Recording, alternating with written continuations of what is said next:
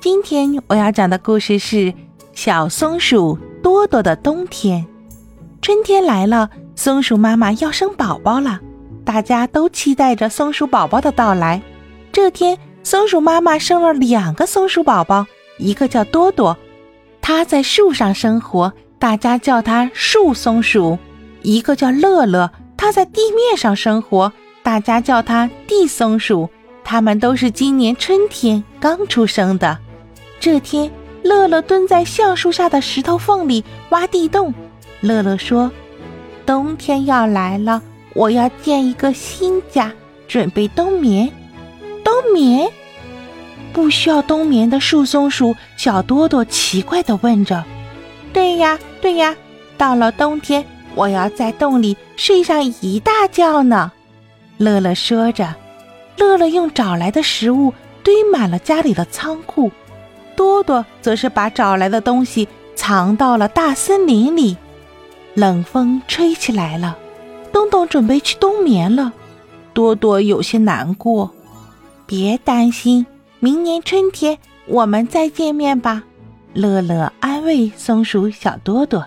天上下起了大雪，幸好松鼠多多身上的有很多毛毛，还有一条大大的尾巴。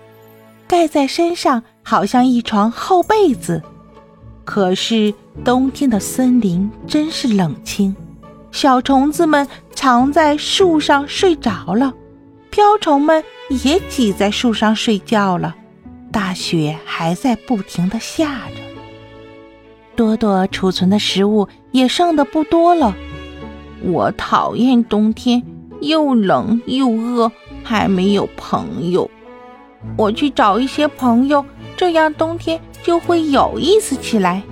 很快，多多和一只雪白的兔子成了朋友，他们经常玩捉迷藏。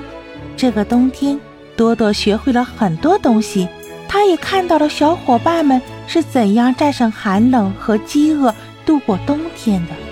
有一天，多多发现自己藏了橡子的地方长出了一棵橡树苗。原来春天不知不觉的来临了，青蛙、蛇还有小松鼠乐乐都从冬眠中醒来了。